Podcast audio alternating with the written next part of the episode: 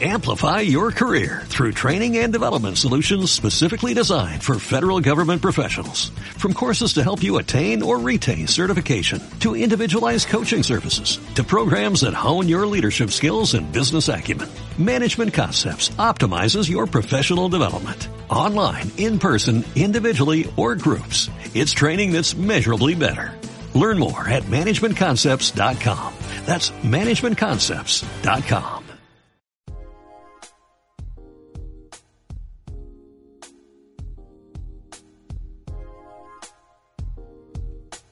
Banco Sabadell te ofrece el café de las 10.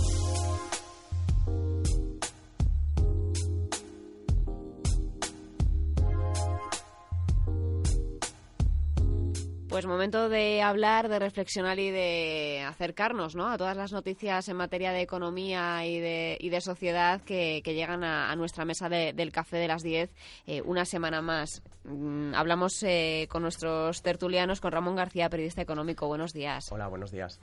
Eh, ayer eh, creo que, que, fuiste de los que nos siguió, ¿no? En, en sí, ayer salida. estuvimos todos un poco pendientes porque se estrenaba iDreams en bolsa y era hora de... Bueno, ya era hora. Eh, hay un poco ahora apetito por el ladrillo, ya hemos visto un par de socimis, pero ya era hora de que se estrenase una, una empresa relacionada con el turismo, que al final también es uno de los puntos fuertes de la economía española. No fue un estreno de los mejores, mm. pero bueno, a ver si si hoy tiene un poco más de suerte. De todas maneras, los mercados son muy inteligentes y si tiene que caer es porque tiene que caer para ajustarse al precio que creen los inversores que vale la compañía.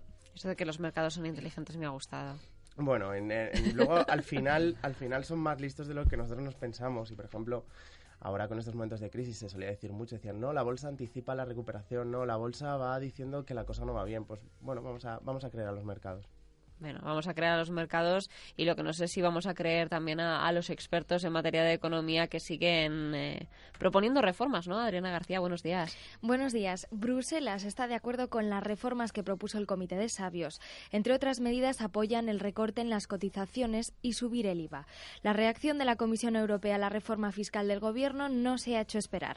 Cuatro funcionarios, entre ellos el encargado de revisar la economía española, Máximo Suardi, han presentado un informe académico en el que en algunos aspectos coinciden con las reformas que el Comité de Sabios propusiera ya a Hacienda. Bruselas apoya la rebaja de las cotizaciones sociales, la subida del IVA, el incremento de los impuestos medioambientales o de tributos a la propiedad. De esta manera, el Comité Europeo dice que España podría recaudar 19.600 millones de euros.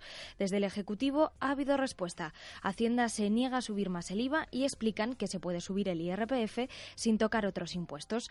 Y precisamente en Europa, Linde intenta también reducir la presión a la banca por los test de estrés. Los supervisores europeos querían exigir a la banca más proyección macroeconómica que incluya una tasa de paro del 32% en el, en el 2014 en el 2016. Los bancos españoles se niegan a aceptar esta sugerencia en los próximos test de estrés. Creen que no es el momento de aplicar esas medidas porque estamos ante una pequeña recuperación económica donde la tasa de paro está descendiendo, por lo que creen que es una contradicción incrementar el número de parados en el sector de la banca. Hacienda, además, ya no subasta solo bienes tradicionales como coches, viviendas o garajes, sino que ahora también subasta gafas de sol, acciones de terra mítica o kilos de bombillas. La crisis ha hecho que las subastas de la agencia tributaria sean de lo más variadas. En las descripciones de bienes embargados por Hacienda figuran óleos de Cristóbal Gavarrón, vestidos de algodón para señolas, mobiliario de hostelería o cavas de puros. También acciones para Terra Mítica o para el Club Real Oviedo. Y el que seguro que puede participar en estas subastas es el expresidente del Gobierno, Felipe González, que en un mes gana 300.000 euros después de que la empresa tecnológica Indra invierta en la empresa de su hijo mayor. Felipe González invirtió 376 euros en la compañía de su hijo mayor llamada Oyauri Investment. Esta cantidad se multiplicó por mil después de que en un mes la multinacional tecnológica Indra entrase en el capital de la compañía. Esta entrada podría convertirse en 7,3 millones de euros para los socios si la compañía tiene éxito y en nuestra entrevista hablaremos sobre el cambio que sufre el mundo de la inmobiliaria. En 2014 podría aumentar un 60% la inversión en la vivienda. Es una previsión que hace Tindra, Tinsa, perdón, la compañía de análisis y asesoramiento inmobiliario. De este cambio radical hablaremos con Raúl García, director de marketing y comunicación de Tinsa. pues hablaremos de todos estos temas y también tendremos que tratar ese bueno ese no que le han dado a, a más en el día de ayer aunque bueno vamos a ver cómo se siguen negociando ¿no? los tiempos bueno, saludo a Pablo Martínez Santolaya, historiador y profesor de la Universidad Pontificia de Comillas. Buenos días. Hola, buenos días. Eh, la verdad es que mm, lo de ayer ya sabíamos que era más que previsible el, resultado. Mm, eh, creo que Cataluña sigue perdiendo un tiempo valioso en dedicarse a otras cosas, que es el objetivo para mí de Artur Mas. Es decir, lo que busca fundamentalmente es distraer la atención sobre la situación económica de su comunidad, que está pues, en quiebra, con una deuda, me parece, de 50.000 millones de euros. Y, y en fin, eh, esta actitud por parte de, las autoridades catalanas de sistemáticamente desobedecer las sentencias del Tribunal Supremo y otra serie de cuestiones, pues eh, en algún momento pues eh, tendrá que tener un punto final, digo yo. Hombre, yo creo que lo de ayer fue un poco un sainete, era lo que ya nos esperábamos, unos diciendo lo que ya hmm. sabíamos y los otros también diciendo lo que ya también sabíamos. Diálogo poco y, intentar llegar a un acuerdo también poco. Entonces uno como ciudadano, como persona de a pie, ya no como periodista que, que está interesado por estos temas, pero uno lo ve y dice, bueno, ¿qué, políticos tenemos y a qué altura están? Que yo creo que es lo que la sociedad española reclama de ellos, que lleguen un poquito más allá. Y ayer vimos un debate muy pobre, tanto por parte de, por parte de la gente que iba a defender eh, la votación como por parte del gobierno. Uno ve la clase política que tenemos y dice, bueno, pero mm, ¿en manos de quién estamos? Yo creo que es al final lo que la gente ve desde sus casas y, el debate fue muy pobre. O sea, no se propusieron ideas, no se propuso ninguna medida extraordinaria. No, sé, yo creo que ya sabíamos lo que iban a decir y, los dos actores principales hicieron el papel que tenían que hacer. No, nadie se salió del, del guion que yo creo que todos preveíamos. Eh, yo creo que eso pone un poco de manifiesto eh, el hecho de que los, la clase política eh, realmente es que vive en su mundo. Es decir, se presentaba como un espectáculo grandioso lo de ayer y, a la mayor parte de la población, o, a prácticamente todo, no le importa nada de todo ese asunto, ¿no? Por otra parte, eh, yo tengo la impresión de que eh, la hora del diálogo pasó hace ya mucho tiempo. Es decir, debemos recordar que hay que remontarse a septiembre de 2012, eh, que fue cuando el señor Mas se presentó en Madrid pidiendo un nuevo concierto para, bueno, un concierto para Cataluña. se encontró con una negativa rotunda por parte de Rajoy. Ha pasado año y medio y Artur Mas ya no tiene ningún interés en, en dialogar. Se ha echado al monte con sus socios de RC y a partir de aquí vamos a ver lo que pasa, pero el asunto cada vez pinta peor. Sí, el asunto pinta peor y por lo que tú comentas, Pablo, es verdad, la cuestión ha sido que se ha dejado pasar muchísimo tiempo. Y una cosa que se podía haber terminado arreglando, hablando o intentar llegar a algún tipo de acuerdo, se ha convertido en se ha convertido en un enfrentamiento que no tiene salida, es un callejón sin salida. O sea, es que no son dos posiciones contrapuestas que no ya es que no es que no hay punto de entendimiento es que es imposible llegar a entenderse son dos planteamientos completamente diferenciados. Entonces es muy complicado es muy complicado que se intente llegar a ningún punto intermedio porque como bien dices la, la posición que tiene el señor Mas apoyado por Esquerra Republicana mm, ya es que no tiene salida es que ya es, es que estalle por donde sea pero no, no queda más. Y por ejemplo a mí me pareció que ayer más debería haber estado en el Congreso. Es una propuesta suya, es verdad que él yo creo que no quiere quemarse, él, eh, ha optado por yo me quedo aquí, que sean otros los que den la cara por mí y en cierta manera intento salvar los muebles. De esa, de esa forma él no es una persona que se, que se queme, lo vimos con Ibarreche, que sí cuando Ibarreche defendió el plan Ibarreche sí que acudió y sí que salió muy quemado. Él ha preferido quedarse al margen para que no tenga ese, ese, ese desgaste político, yo creo, de acudir al Congreso y defender algo que a lo mejor luego no se consigue. Pero sí que es verdad que si es una propuesta del señor Más, es una propuesta de RC, pues alguien como el señor Más debería haber estado allí, alguien eh, a mí ayer me, llamó la atención esto, para, que se vea lo que, los efectos de 30 años de nacionalismo como el que ha habido en, Cataluña, eh, la intervención de, la diputada Marta Rovira.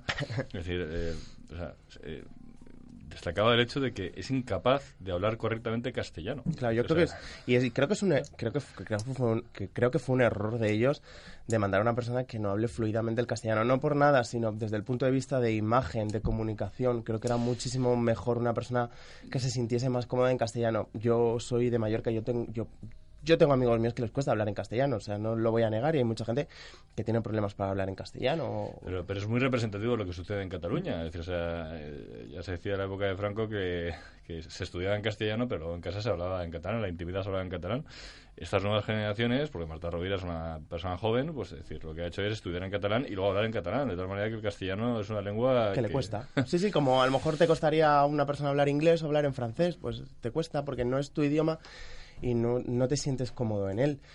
Y, yo creo que eso fue un, grave error de comunicación, porque al final eh, quedó un discurso pobre y a lo mejor podía haber aportado mucho más. Y, es, y, y claro, uno como como experto en comunicación o como gente que nos gusta la comunicación, es necesario no solamente el mensaje, sino cómo se transmite ese mensaje. Y claro, luego salieron otros oradores, gente que llevaba muchísimo tiempo en el Congreso, y claro, dices, bueno, mm, ¿de qué estamos? ¿cómo, cómo, cómo es posible que haya, que, que, haya esta diferencia? Y es como tú bien dices, le cuesta, le cuesta hablar en castellano. Yo eso sí, me quedo con un elemento positivo de, lo de ayer y fue la actitud eh, casi tan, o sea, casi muy unánime y ha sido resaltado así los medios de comunicación por parte de, tanto de Rajoy como de Pérez Rubalcaba, eh, que ojalá fuera como el punto de partida para pactos de Estado tan necesarios en, nuestro país, ¿no? Es decir, su discurso fue muy parecido, eh, estuvieron todos igual de contundentes en el fondo como en la forma. Eh, y, fue Rubalcaba y no Rajoy el que dijo directamente, o sea, ustedes dejan de hacer victimismo y no digan aquello de que España nos roba. Es eso es, es, es, invendible, ¿no? Sí, sí, sí, Rubalcaba estuvo, estuvo bastante, bastante acertado en todo su discurso. Y es verdad que el presidente tuvo un arranque un poco farragoso, que si la Constitución para arriba, para abajo, pero luego tuvo una segunda parte del discurso que sí que fue muchísimo, mm, yo creo, más entendible, más ameno para la gente, y sí que tuvo puntos muy lúcidos, como por ejemplo cuando estuvo diciendo, pues también se refiere un poco a eso, pues no puedan quejarse, las inversiones que hemos hecho, etcétera. Todo eso, yo creo que también eh, es, una, es un ejercicio de pedagogía que tiene que hacer el gobierno. Y cuando digo el gobierno me refiero tanto al Partido Popular como al PSOE. Hay que decirle a la gente, se ha invertido esto en Cataluña, esta es la realidad económica de Cataluña. Yo creo que eso también el gobierno lo tiene que hacer. Muchas veces se entra en el debate de no, no, no, vendría, no sería, no sería conveniente que Cataluña se independizase por esto y por esto, no, pero también hay que decirle a la gente que se invierte dinero en Cataluña, que no es verdad muchas cosas que se cuentan desde Cataluña. yo creo que esa labor pedagógica de contar todo eso, el gobierno no lo está haciendo lo bien que debiera. Y eso hay que hacerlo y hay que contarlo y hay que decírselo a la gente. La gente tiene que ser consciente de que los españoles invierten dinero. Y, por ejemplo, me gustó muchísimo una cosa que dijo Rosa Díez cuando subió, dijo, em, yo represento a todos los españoles aquí, inclusive a los catalanes. Y yo creo que es algo que se pierde un poco. Es verdad que ella en Cataluña no sé si es la octava fuerza o la novena, algo así, es una fuerza, pero es verdad que tus votos son de toda España. Y eso muchas veces en el Congreso se olvida. ¿Por qué? Porque a ti te han elegido por la región de Murcia, o te han elegido por Baleares, o te han elegido por Madrid. No, tú estás allí representando a todos los españoles, no solo los intereses de tu pequeña comunidad. O sea, y eso yo creo que Rosa Díaz lo dijo y mm, fue una cosa que me gustó porque creo que sí que una persona cuando se sienta en el Congreso representa a toda España al margen de, por la lista que haya salido.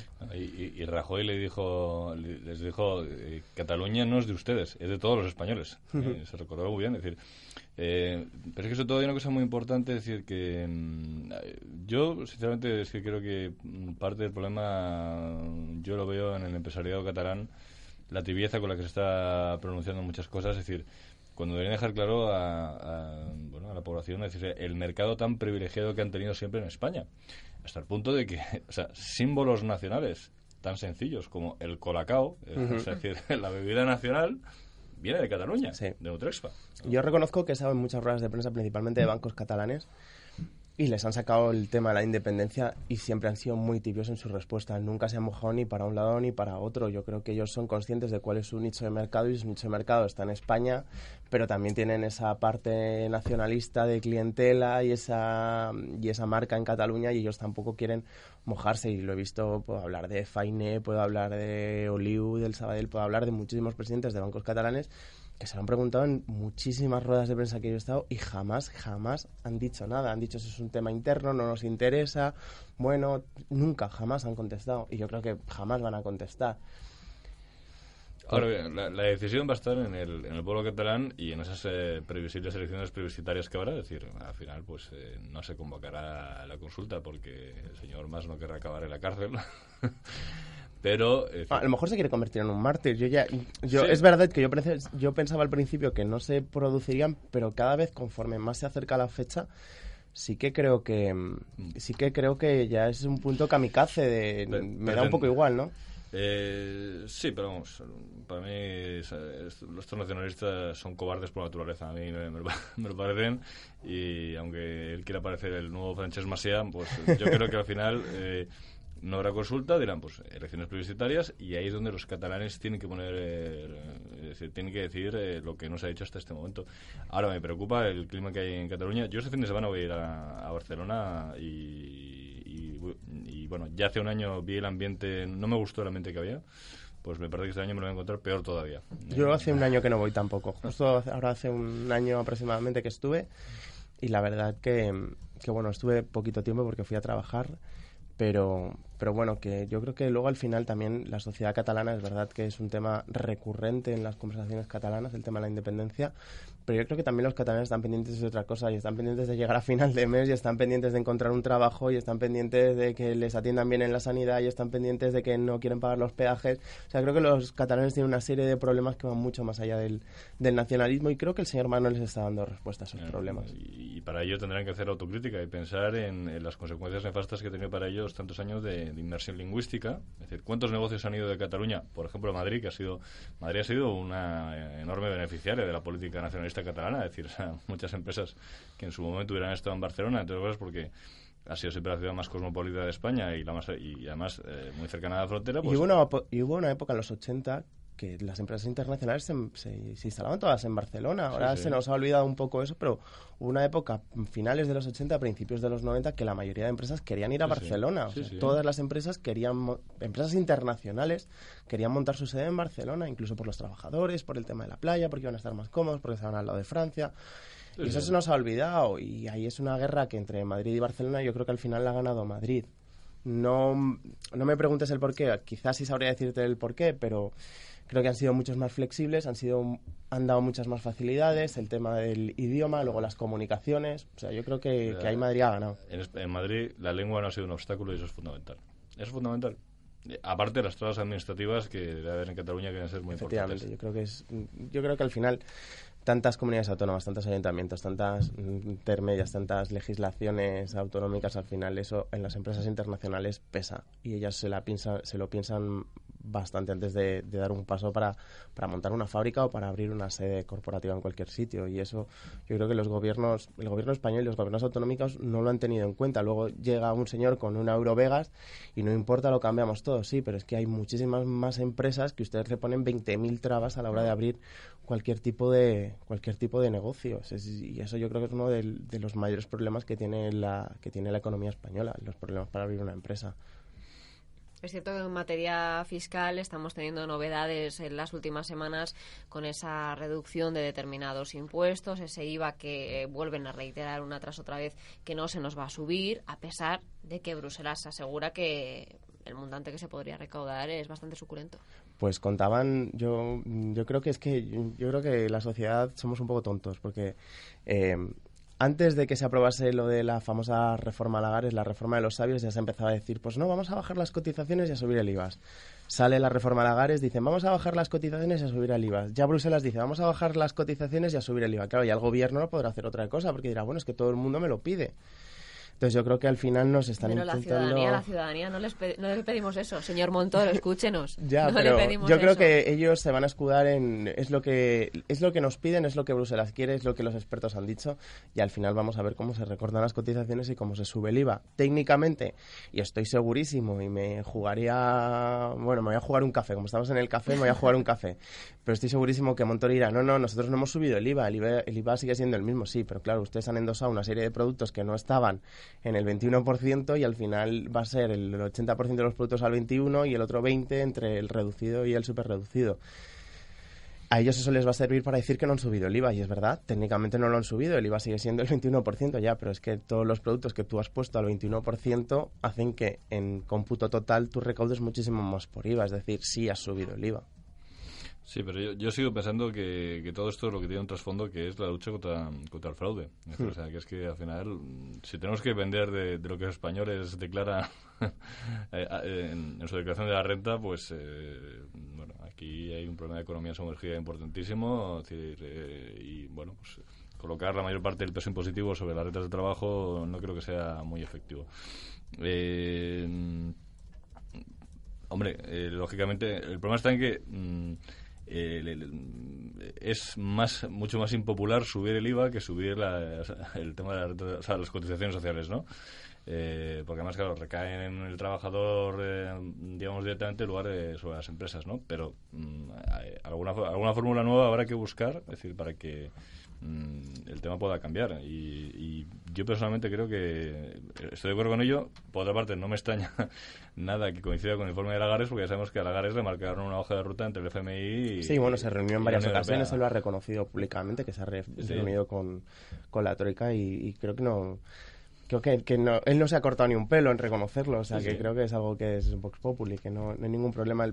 Yo creo que el problema del sistema fiscal español es que necesita una reforma en profundidad, no, no se puede quedar solamente en, una, en un ajuste de subo este impuesto y bajo el otro, porque al final la propuesta del, del, del informe Lagares es bajo aquí y subo aquí, pero tampoco hay una propuesta de recaudación alternativa. ¿Cuál es el problema de las finanzas españolas?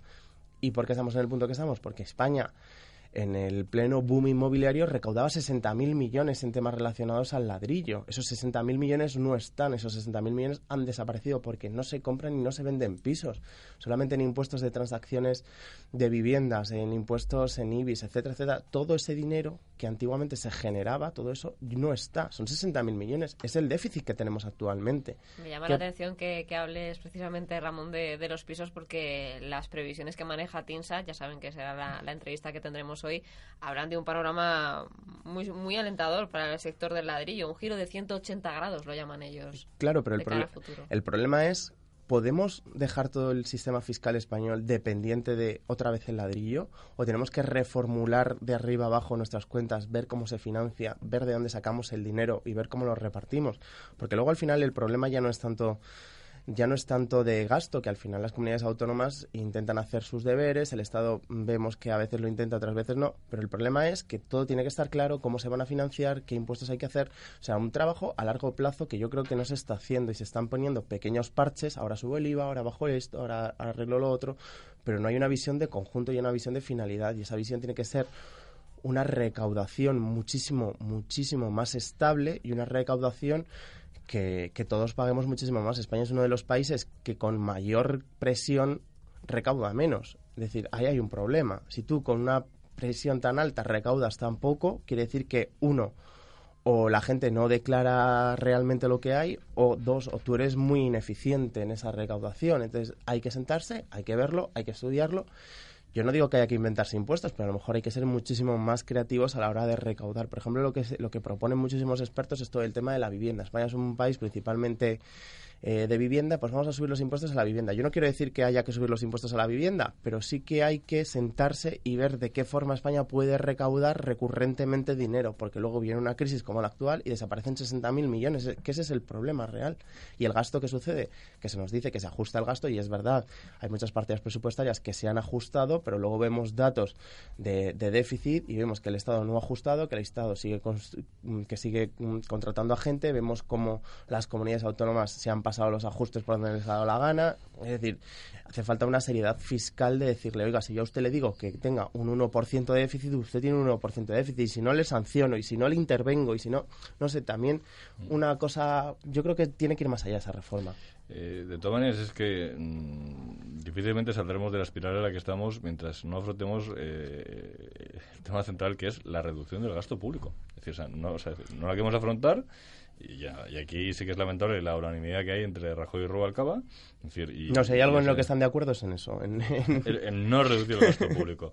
pero, yo digo por una cosa, por ejemplo. Eh, o sea, de cara a las elecciones autonómicas, no digo municipales, pero sobre todo autonómicas, que va a haber dentro de un año, eh, es decir, una de las medidas que tenía que haber estado ya adoptadas es eh, la misma que se ha aplicado en, Castilla-La Mancha, es decir, o sea, los parlamentos regionales, o sea, reducirse, mm, que dejen de cobrar sus parlamentarios, o sea, decir, lo que haga falta. Porque eso, son, eso son cosas que es que además eh, seguramente eh, nos reprochan en, la Unión Europea. Es decir, o sea, por ejemplo, en el caso de, Italia, cuando ha estado hace poco Matteo Renzi, el primer ministro, ha estado con Angela Merkel, claro, le viene a decir, mira, o sea, mientras ustedes sigan teniendo directivos de empresas públicas que cobran 600.000 euros al año, mientras ustedes sigan teniendo eh, una Cámara de Diputados de 630 miembros, más un Senado de 320, más no sé cuántos eh, eh, entes locales, provinciales, regionales, etcétera, o sea, o sea, a mí ustedes no me pidan que tome una serie de medidas o que les dé margen para el tema de la reducción del déficit, porque ustedes lo que tienen que hacer es atacar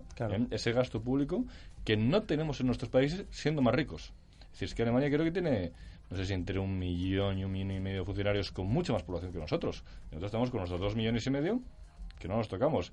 Más luego añadamos todo eso lo que, lo que dice con, bastante humor el economista José María Gay Levana, toda esa, toda esa industria política que tenemos, ¿no? Es decir, eh, muchísimos cargos eh, decir, que, que, sobran por completo. Y muchísimas empresas públicas que no computan como tal, pero son empresas que dependen de, que dependen del dinero del contribuyente y ahí sí que se hizo una promesa de intentar reducirlas y vemos como la cosa cuesta y no solamente que cueste sino que en el fondo lo que lo que lo que se nos pide desde Bruselas es que seamos más eficientes en el gasto. Hay que ser muchísimo más eficientes hay que centralizar determinados gastos. Aquí en España se ha hecho una descentralización y se han pasado muchas competencias a las comunidades autónomas cosas que yo creo que bueno en algunos, para algunos casos habrán ido mejor y para otros peor, pero sí que lo que han producido es que se multiplique el gasto. Lo que, lo que no se puede hacer es esa multiplicación del gasto, hay que intentar ser muchísimo más eficientes. Yo el otro día, por ejemplo, en mi casa estaba pensando sobre la delegación del gobierno, que vemos cómo hay delegados de gobierno, pero luego tienes a la vez el Parlamento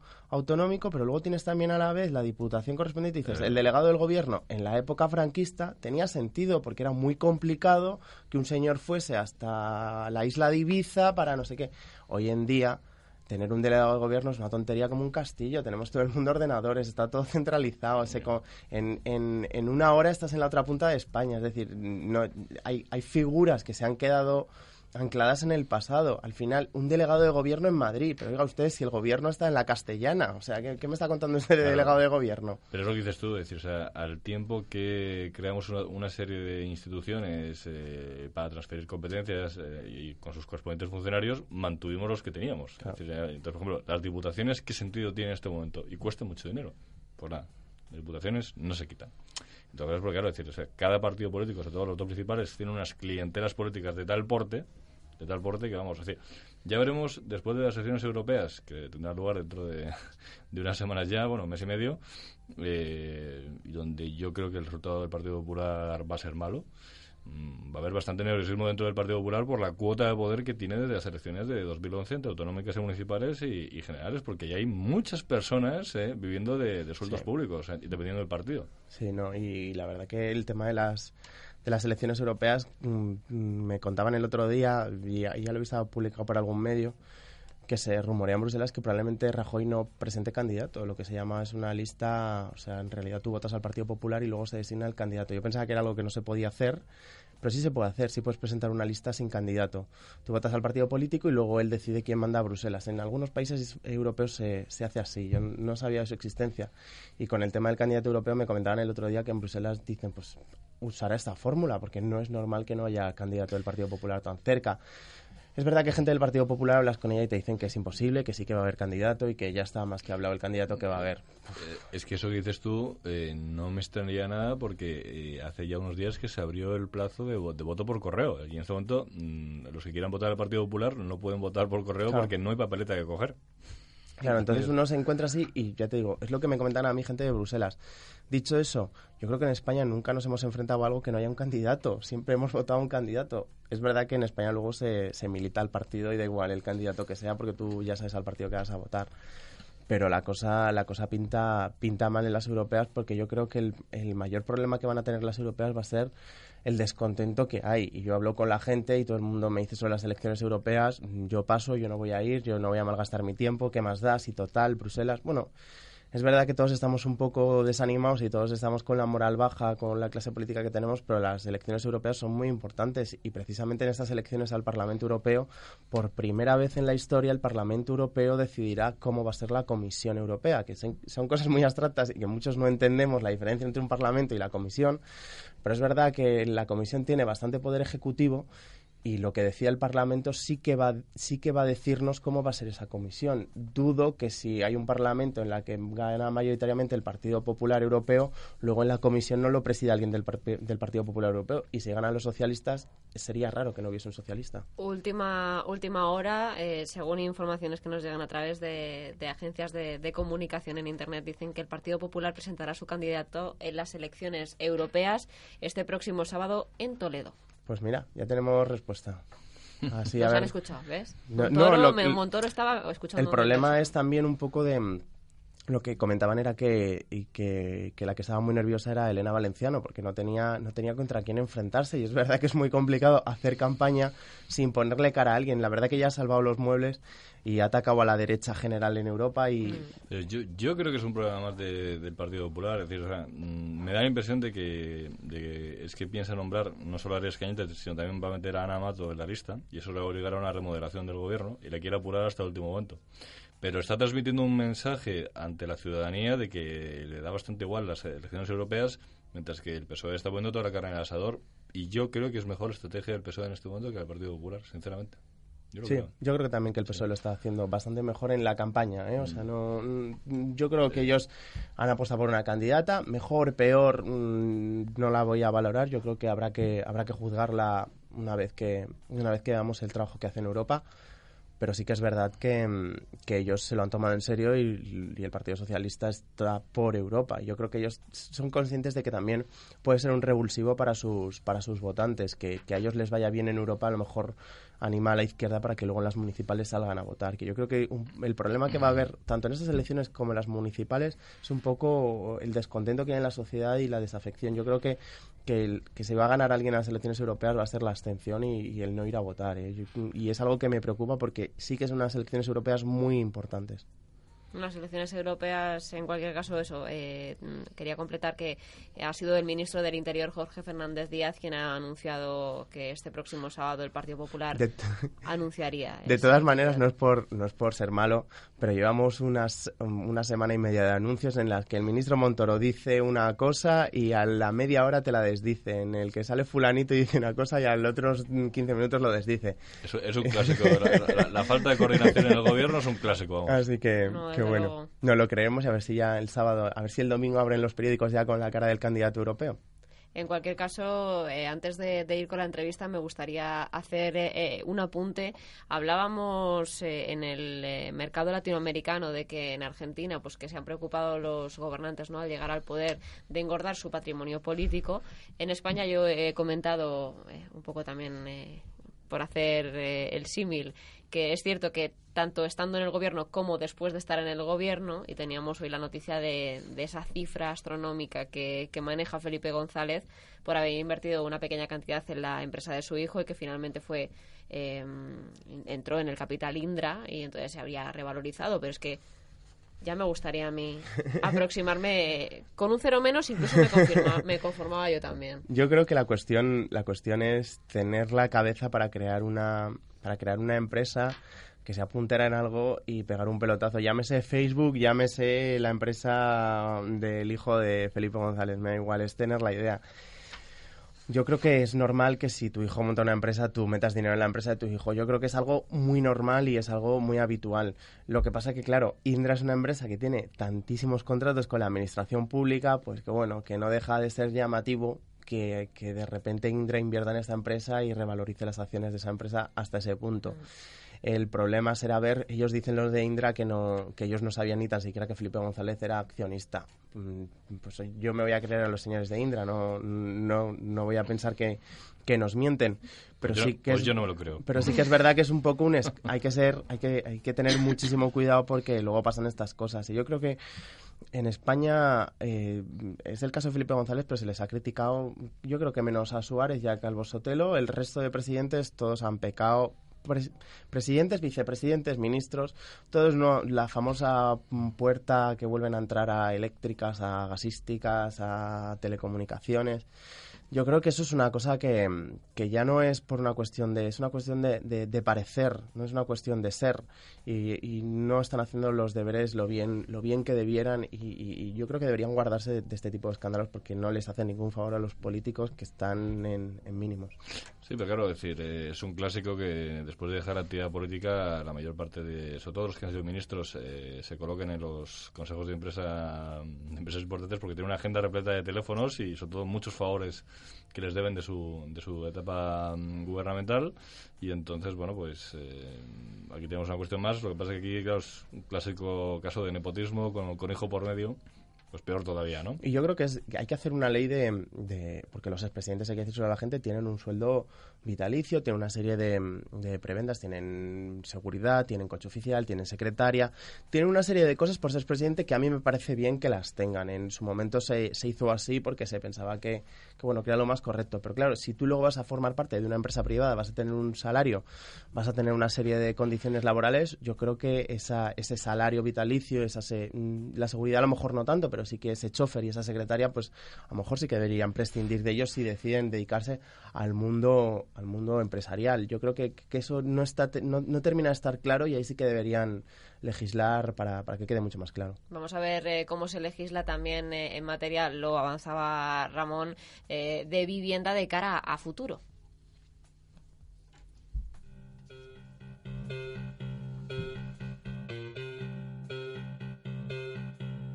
La entrevista.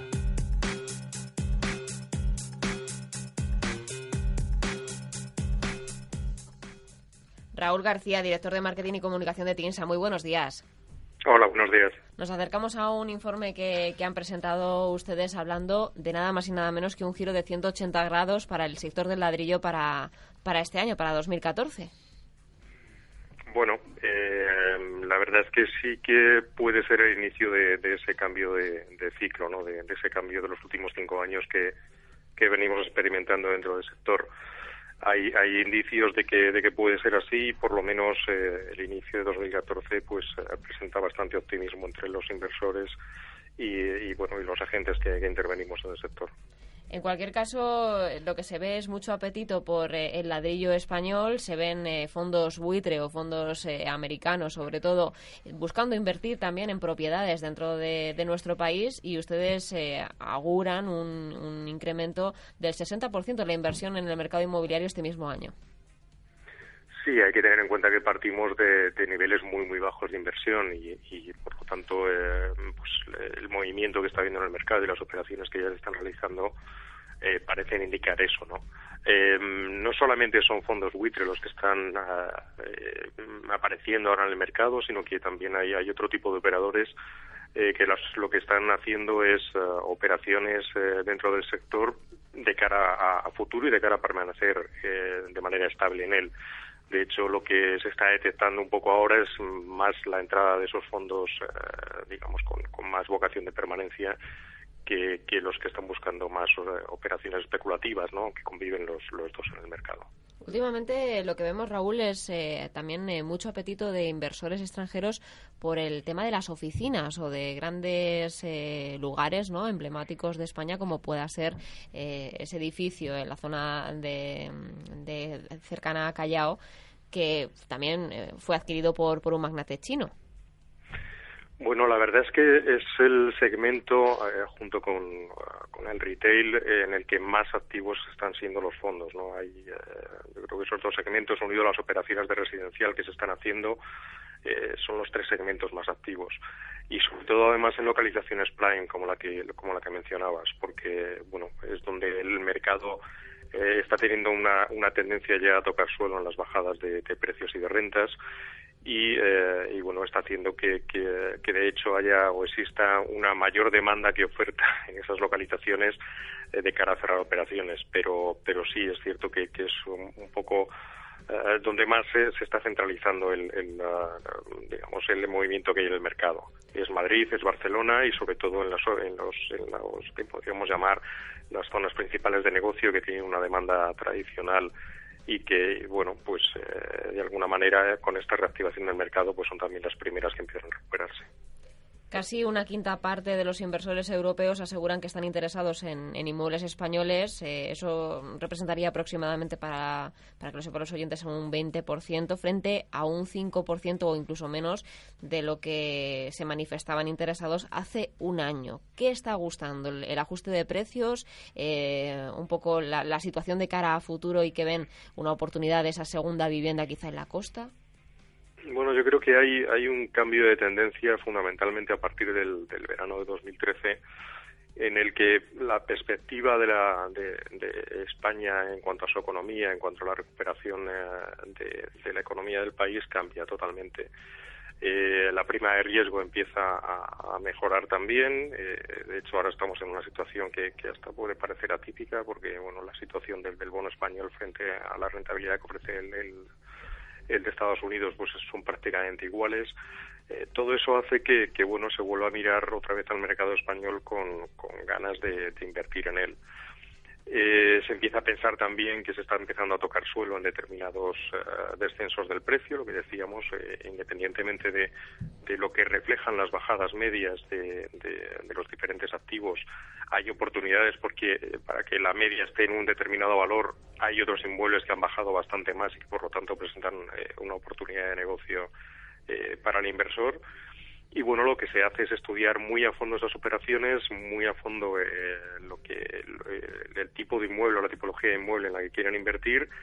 Eh, antes mencionabas la costa pues bueno es una de las localizaciones donde también se está empezando a invertir aunque ahí bueno sigue el repunte del mercado está viniendo más por la demanda extranjera a nivel individual que por que por la inversión de grandes paquetes de viviendas por parte de estos grandes inversores y bueno, eh, es un poco eh, el motivo por el que la, perspectiva que tenemos nosotros y que tienen, porque el estudio también está basado en la opinión de, varios de estos grandes inversores a nivel nacional e internacional, eh, pues es lo que nos lleva a, las conclusiones que presentaba el informe. Unas viviendas que en cualquier caso muchos muchas noticias nos apuntan a que hablarían de un desembolso incluso en efectivo. Eso quiere decir que quizá ese segmento también que, que nos hace falta dentro de España, que es el de los créditos, sigue sin reactivarse del todo, porque si las compras o la mayor parte de las compras mm, que se han hecho ha sido de gente, sobre todo europea, hablábamos de alemanes, hablábamos de rusos, eh, que vienen con su maletín y vienen dispuestos a comprar en efectivo, ese segmento de los créditos sigue siendo la asignatura pendiente, Raúl.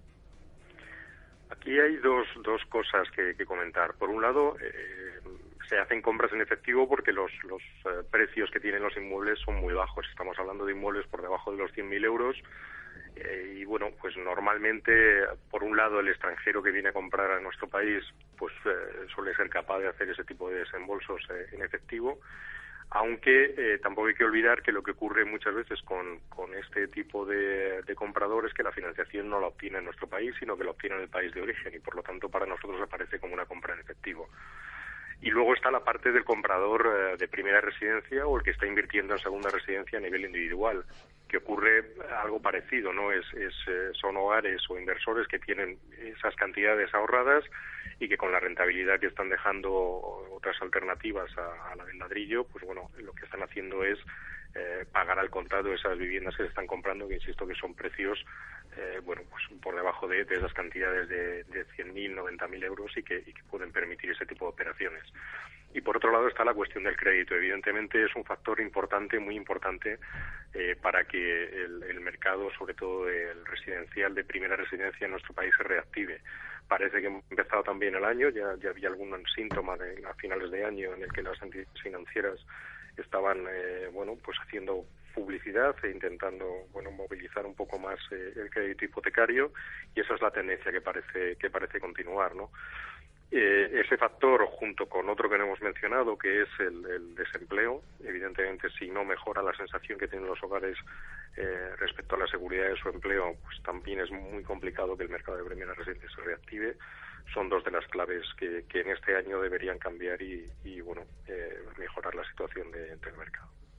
Eh, Raúl, soy Ramón García. Yo quería hacerte una pregunta. Vemos que hablabas del tema, bueno, hablábamos del tema de fondos buitre que estaban entrando. Eh, quizá estos fondos buitres van a hacer que el precio siga cayendo o crees ya que el precio de la vivienda en España ha tocado ha tocado suelo o, quizá este nuevo interés que hay en la en el ladrillo español va a hacer que esos precios sigan ajustándose para que sigan entrando compradores. Bueno, la, la, sensación que hay en el mercado y el índice que nosotros también publicamos ya desde hace tiempo, así lo está reflejando, es que el, precio de la vivienda está empezando a moderar su caída y hay en zonas en las que incluso está presentando ligeros repuntes. Digamos que eh, el aterrizaje de, ese final del ciclo de bajada debería ser un aterrizaje muy suave en el que tampoco cabría esperar repuntes eh, inmediatos del precio, sino más bien una situación eh, en la que un índice como estos esté moviendo alrededor de cero, con pequeñas subidas, pequeñas bajadas y, y a lo mejor se mantenga así en cuanto a lo que esos fondos van a, van a hacer en el mercado, pues hay diferentes alternativas, porque cada uno además tiene una estrategia diferente de inversión.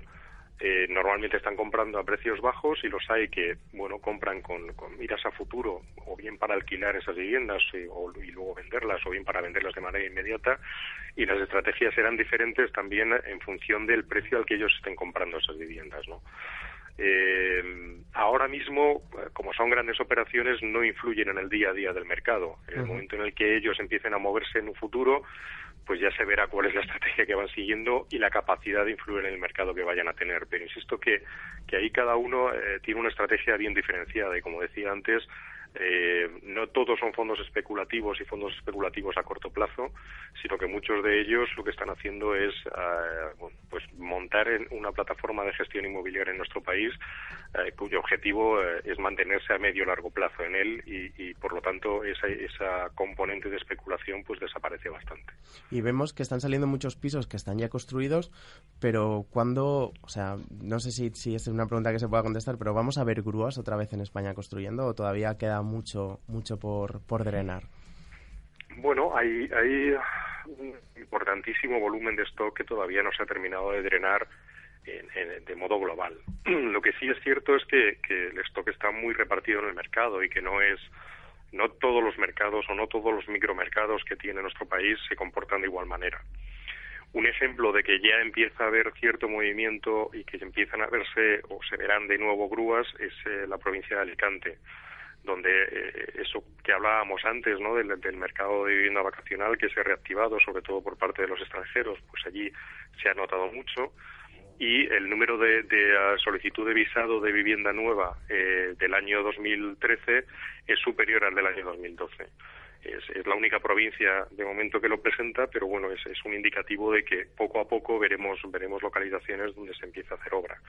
Evidentemente en volúmenes mucho más pequeños de los que se hicieron en los años del boom, que seguramente no, no los volvamos a ver en un futuro, y se tratará siempre de promociones más pequeñas, con número de, unidades de venta bastante más pequeño, pero bueno, poco a poco, eh, sobre todo en el centro de las ciudades, donde el stock se ha absorbido ya y no había esos volúmenes tan grandes y en algunas localizaciones de costa como la que mencionábamos, pues empezaremos a ver cómo poco a poco se reactiva la construcción.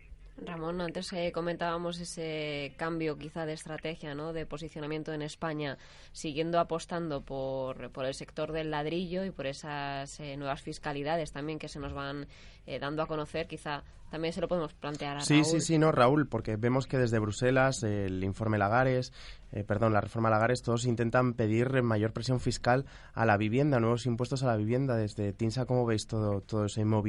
¿Creéis que va a mejorar o que incluso va a perjudicar esa recuperación del ladrillo? Bueno, evidentemente si aumenta la presión fiscal sobre la vivienda eh, eh, de cara a las compraventas eh, es un elemento que claramente las perjudicará. Ya lo hemos visto con, con, el fin de la desgrabación fiscal de los pasados años, cómo bueno, pues ha influido en el mercado de manera negativa, presentando ligeros repuntes justo en el momento antes de, de, producirse la presión fiscal, pero luego bajando, como ha pasado durante el año 2013, la, la compraventa. Eh, lo que ocurre es que aquí hay una alternativa. Eh, tengamos en cuenta también que, el mercado, eh, los mercados europeos que están, ah, digamos, promoviendo ese tipo de, fiscalidad o que, la, que la tienen ya implantada en, sus países, son mercados con un componente de alquiler muchísimo más elevado que el que tenemos nosotros en nuestro país. La cultura de, la propiedad que existe aquí pues o, no ha existido en otros países o, o, ha dejado de existir hace tiempo, ¿no? Y ese cambio pues es uno de los de los ah, retos que les queda todavía al mercado residencial español y que habrá que ver qué pasa en el futuro con él.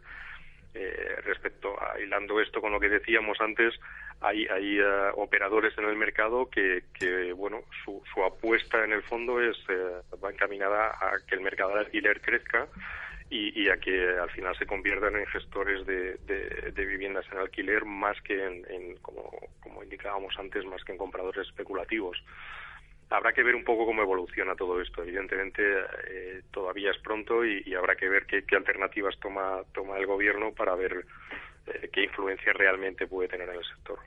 Pues Raúl García, director de Marketing y Comunicación de TINSA, muchas gracias por estar esta mañana aquí con nosotros en Onda Inversión. Nada, muchas gracias a vosotros.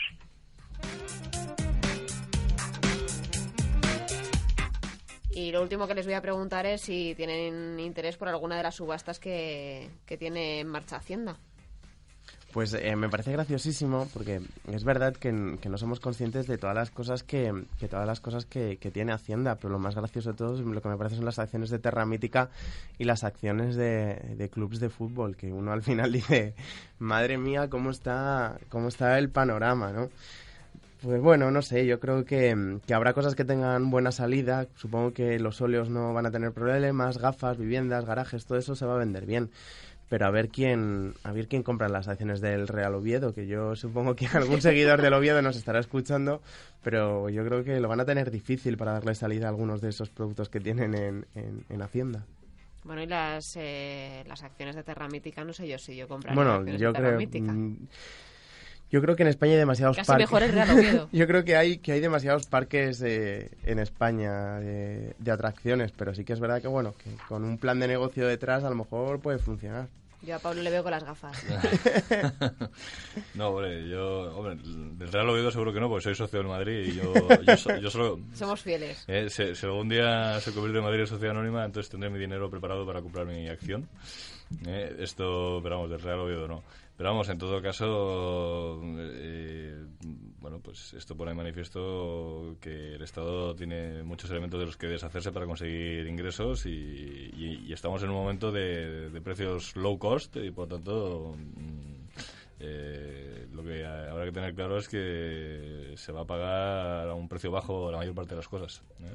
Sí, no, y la verdad que, que no soy muy experto en este tema, pero sí que es verdad que, se mueve gente muy especializada y parecen tonterías, pero por ejemplo en estas subastas se ven tiras de LED o bombillas y es verdad que hay gente que profesionalmente se dedica a ir a este tipo de subastas para comprar para comprar estos productos y luego venderlos. Lo más llamativo yo creo que es lo el tema del arte, que, que en España se habló de una famosa ley de mecenazgo que no se ha llegado a hacer y yo creo que el gobierno tiene que profundizar y, y pagar pagar Hacienda con, con cuadros o con con determinadas mm, esculturas, fotografías, etcétera, etcétera, yo creo que es algo muy positivo para la cultura española que no se ha abordado bien y yo creo que, es un camino que, se podría explorar porque muchos bancos, muchos, muchas grandes fortunas a la hora de pagar patrimonio, etcétera, etcétera, todas así, todo, todo ese tipo de medidas que vayan a favorecer el mecenazgo yo creo que es bueno y, creo que, que, ahí el gobierno tiene, tiene que incidir y tiene, tiene, mucho que, tiene mucho que hacer.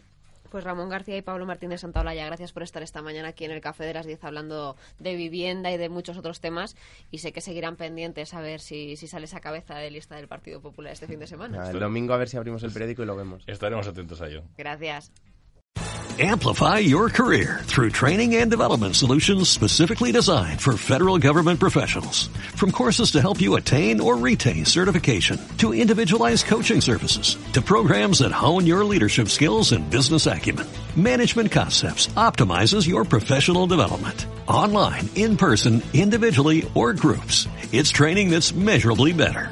Learn more at managementconcepts.com. That's managementconcepts.com.